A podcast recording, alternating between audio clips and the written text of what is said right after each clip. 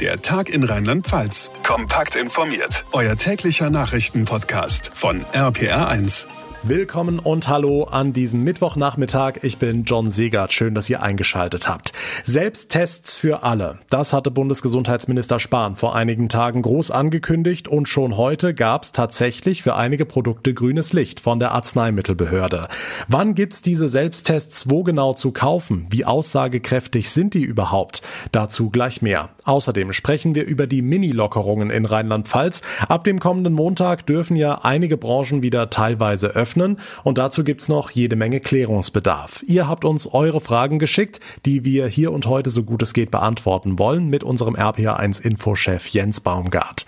Ein 14-jähriger Hacker ist heute ebenfalls großes Thema, denn der hat zugegeben, für den Zusammenbruch der rheinland-pfälzischen Lernplattform Anfang Januar verantwortlich zu sein. Wie er das geschafft hat und warum er das überhaupt gemacht hat, ob er einfach nur keinen Bock auf Schule hatte, das klären wir ebenfalls. Und wir gucken nach Selters in den Westerwald, wo, Achtung, ab sofort DNA-Tests Hundehalter überführen sollen, die die Tretminen ihrer Vierbeiner nicht beseitigen. CSI Selters sozusagen. Wie das in der Praxis aussieht, gleich mehr dazu nach den wichtigsten Meldungen des Tages. Und wie immer gilt, wenn euch unser Podcast gefällt, dann schreibt uns gerne eine Bewertung bei Apple Podcasts und erzählt anderen von uns. Hier ist der Tag in Rheinland-Pfalz. Hallo zusammen.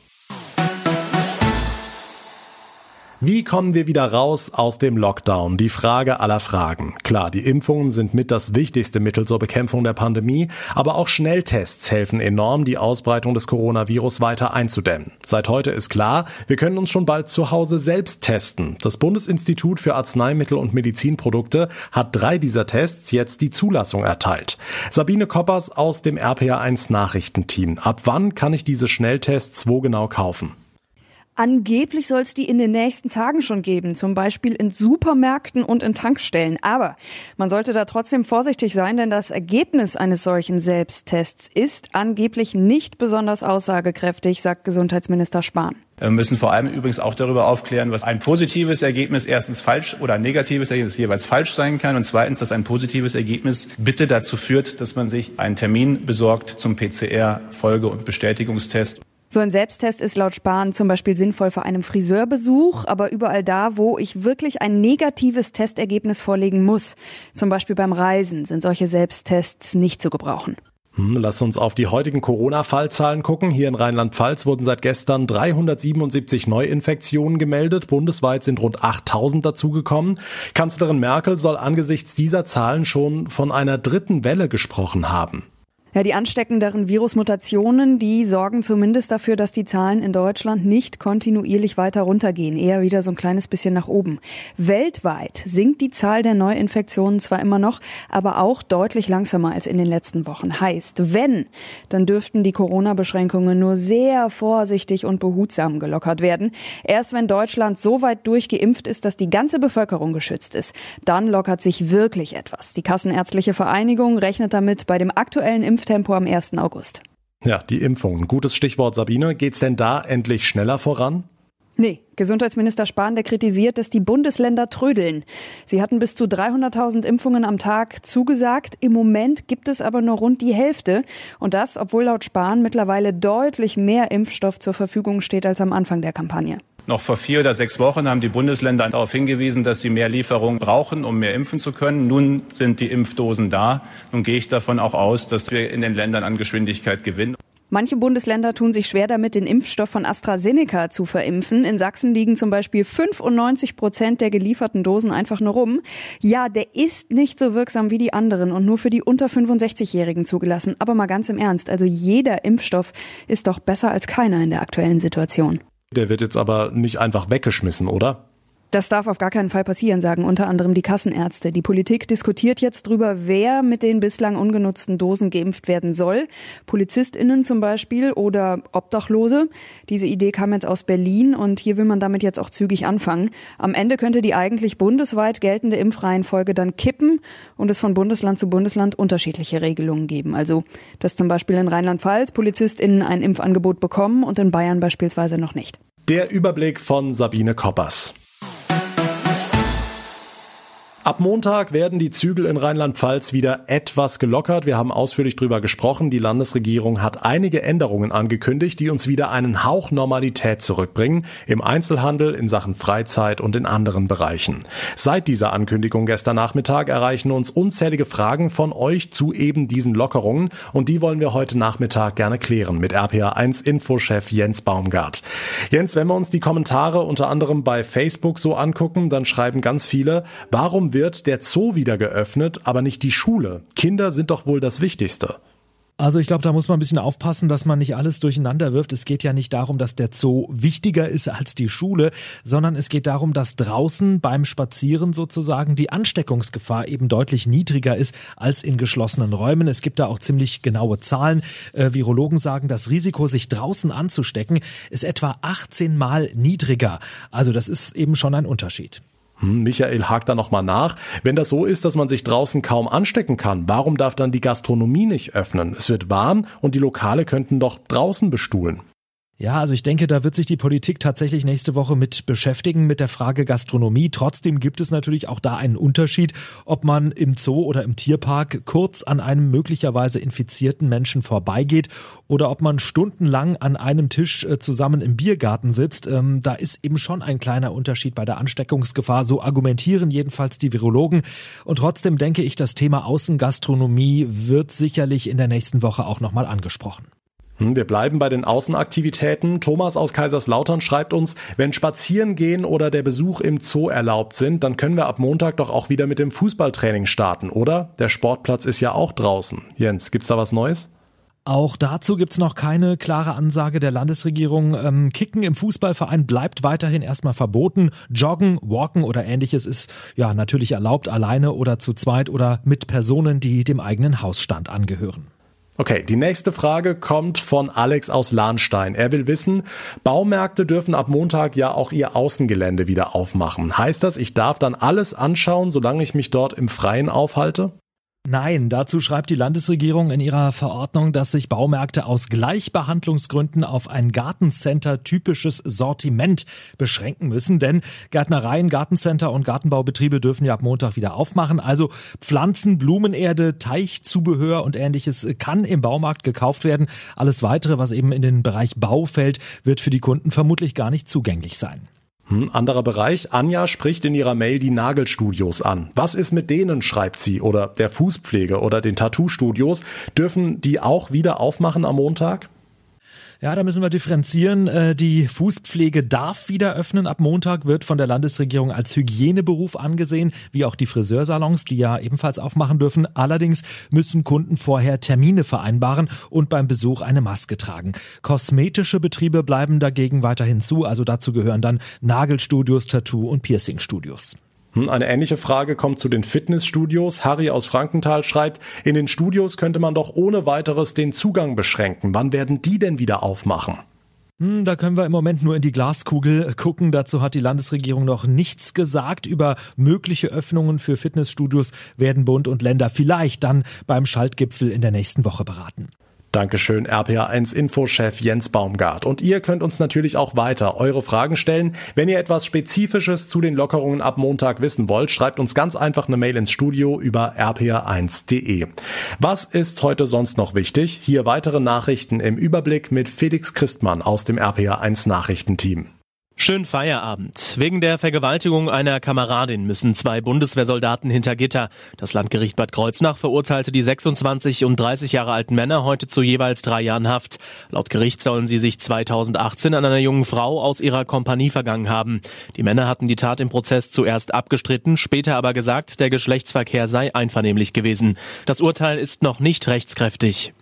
Die beiden Lockdowns im vergangenen Jahr haben den rheinland-pfälzischen Tourismus erwartungsgemäß schwer getroffen. Das Statistische Landesamt gab heute die offiziellen Zahlen heraus. Demnach kamen landesweit nur noch sechs Millionen Touristen, ein Einbruch von 40 Prozent. Davon sind alle Regionen im Land betroffen, besonders hart aber Rheinhessen, dicht gefolgt von der A-Region und dem Westerwald. Gastro- und Hotelbetriebe aus Rheinland-Pfalz haben am Vormittag in Mainz auf dem Gutenbergplatz eine Mahnwache abgehalten. Ihre Botschaft an die Landesregierung, lasst uns öffnen. Mit dabei war Gerhard Jordan, der Vorsitzende des DEHOGA Kreisverbandes Mainz. Er sagte uns, Ich glaube, die vorbereitenden Maßnahmen dafür sind, sind alle getroffen. Die waren schon vor dem Lockdown und manch einer hat sich noch besser aufgestellt. Von daher wäre das sehr zu begrüßen, dass es hier endlich äh, in Bewegung kommt. Es gibt jetzt keinen Grund mehr, gerade in Mainz und auch im Landkreis Mainz-Bingen äh, durch diese niedrigen Zahlen äh, die Häuser geschlossen zu halten. Dem deutschen Wald geht es weiterhin sehr schlecht. Die vergangenen drei Dürrejahre, Stürme und Schädlinge haben unseren Wäldern enorm zugesetzt.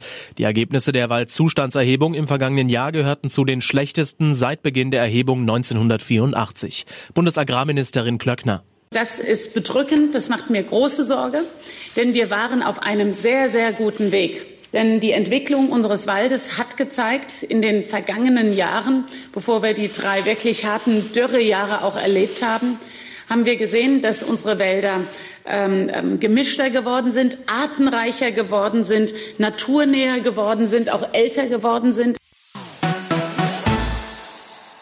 Was war das für ein Chaos beim digitalen Schulstart Anfang Januar, oder? Wir erinnern uns, die Lernplattformen von Rheinland-Pfalz haben da ja teilweise in den ersten Tagen überhaupt nicht funktioniert. Mal konnten sich die Schülerinnen und Schüler nicht anmelden, dann ist das System einfach mitten im Unterricht zusammengebrochen und dann hieß es ja vom Land, dass die Systeme gehackt worden wären. Jetzt kommt raus, das waren keine Berufshacker aus dem Darknet, Mitverantwortlich für die Hackerangriffe ist ein 14-Jähriger. RPA1-Reporterin Sarah Brückner.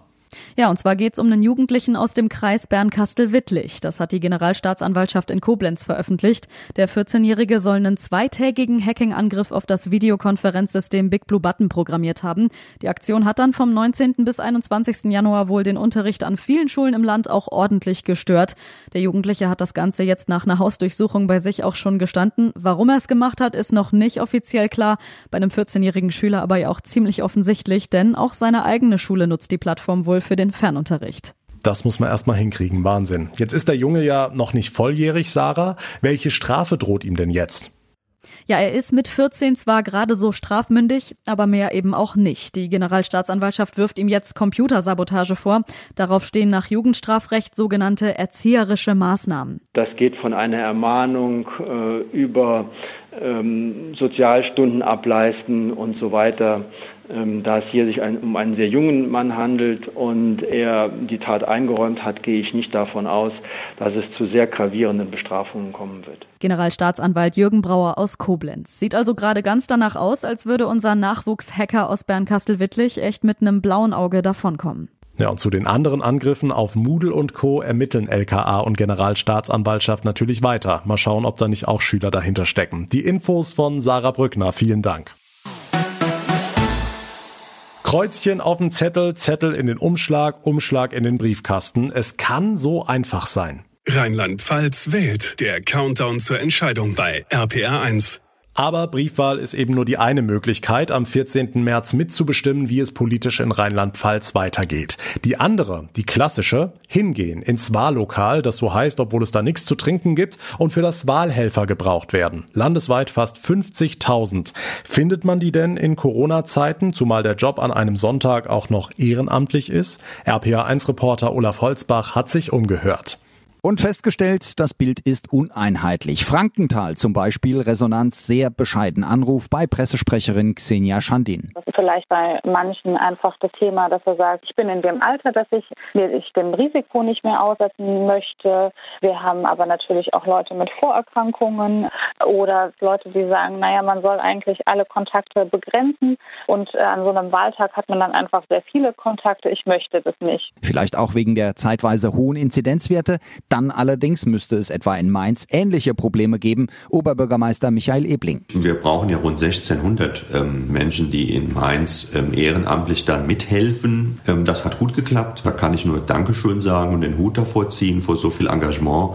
Wir werden aber natürlich unsere Wahlhelferinnen und Wahlhelfer auch nochmal eben speziell schulen, dafür zu sorgen, dass die Rahmenbedingungen hygienisch sind und dass es für alle sicher ist. Auch aus anderen Landesteilen ist zu hören, trotz Corona läuft es geschmeidig. Neuwied zum Beispiel an die 500 Helfer. Wer abspringt, kann sofort ersetzt werden, heißt es. Trier braucht über 700, wird sie ebenfalls zusammenbekommen, hat aber auch Verwendung für jeden weiteren Freiwilligen. Wahlleiterin Sophie Born. Und natürlich müssen wir darauf gefasst sein, dass kurzfristig nochmal viele Leute absagen, die dann zum Beispiel in Quarantäne haben, erkältet sind. Und wir sind froh über jeden, den wir auf der Reserve haben. Und ansonsten sprechen wir gerne die Person auch nochmal bei der Bundestagswahl an. Ja, die haben wir dann auch noch. Gut zwei Wochen vor der Landtagswahl. Die rheinland-pfälzischen Kommunen suchen ihre Wahlhelfer zusammen und die allermeisten freuen sich, wenn sich noch jemand meldet. Die Infos von Olaf Holzbach. Beim Thema Speicheltest denken wir wahrscheinlich alle erstmal an Corona. Jetzt geht's aber um was ganz anderes, nämlich um Hunde und um die Frage, wer war's? Wer hat die Hinterlassenschaften liegen lassen? Die berühmten Tretminen, mit denen wir alle schon schlimme Erfahrungen gemacht haben. In Selters im Westerwald will man jetzt mit DNA-Tests die vierbeinigen Verursacher und die zweibeinigen Verantwortlichen ausfindig machen. RPA1-Reporter Dirk Köster.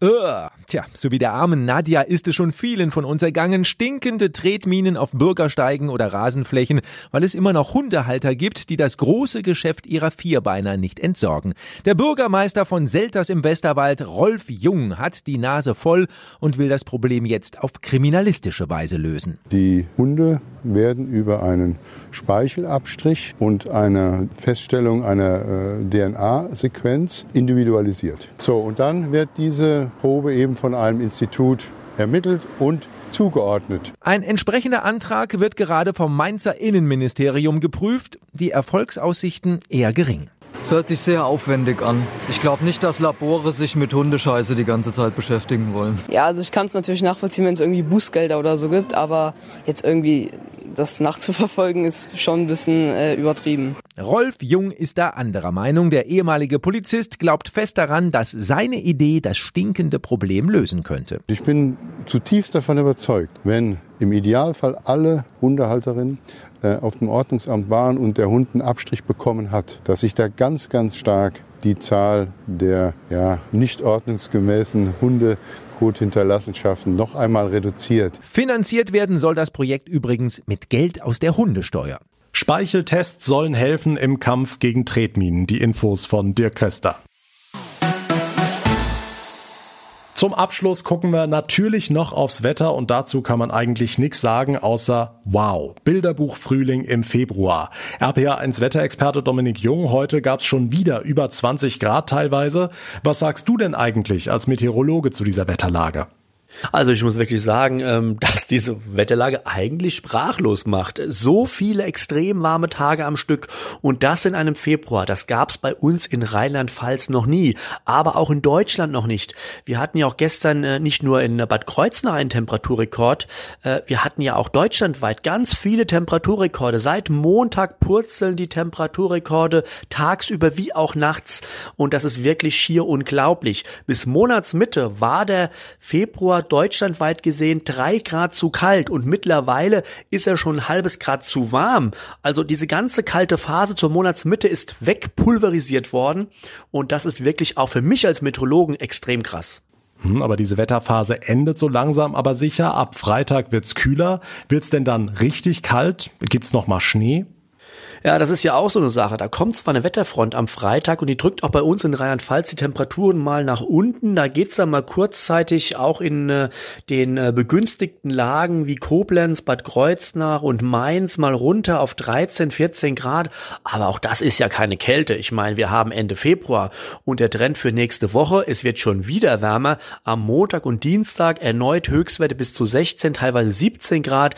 Dieser Frühling scheint überhaupt kein Ende finden zu wollen. Was heißt Ende? Eigentlich haben wir ja auch am Montag Frühlingsanfang, dann darf es langsam wärmer werden, aber normalerweise wäre es Anfang März ja mit Temperaturen um fünf bis sieben Grad getan.